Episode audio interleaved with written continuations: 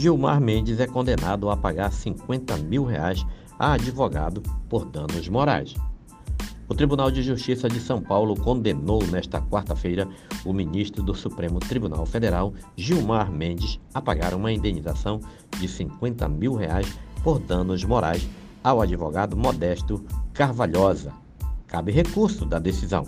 A condenação está relacionada a um processo movido por Carvalhosa por declarações de Gilmar Mendes. Segundo o advogado de Carvalhosa, Martim Della Valle, o ministro do STF proferiu várias ofensas em entrevistas e durante sessões do Supremo Tribunal Federal.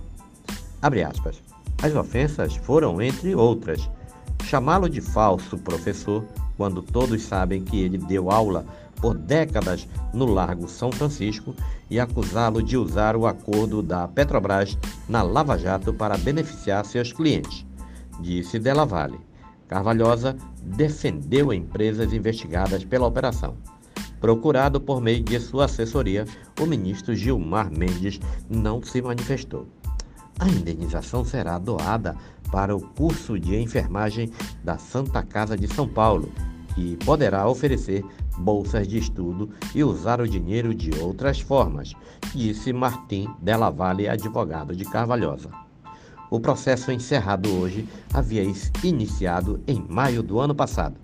Dois anos antes, em 2019, Carvalhosa pediu o impeachment de Gilmar Mendes, baseado em informações obtidas pela Operação Lava Jato. Documentos produzidos pela operação apontaram que Aloísio Nunes Ferreira, ministro das Relações Exteriores no governo de Michel Temer, atuou junto ao ministro do Supremo Tribunal em favor de Paulo Vieira de Souza, ex-diretor da DESA e operador do PSDB em São Paulo. O inquérito foi arquivado em 2022. Duas questões foram julgadas. Quem deve pagar a indenização? Nos casos envolvendo agentes públicos no exercício da função, a União costuma arcar com os gastos. Mas no processo em questão, a defesa de Carvalhosa argumenta que, como as declarações foram dadas durante entrevistas e sessões do Supremo que não o envolvem, Gilmar deveria responder como pessoa física. Entendimento que foi aceito pelo TJ de São Paulo por quatro votos a um e qual a pertinência da acusação de danos de morais e de, do pedido de indenização. Neste aspecto, a decisão foi unânime, com cinco votos a zero a favor de Carvalhosa.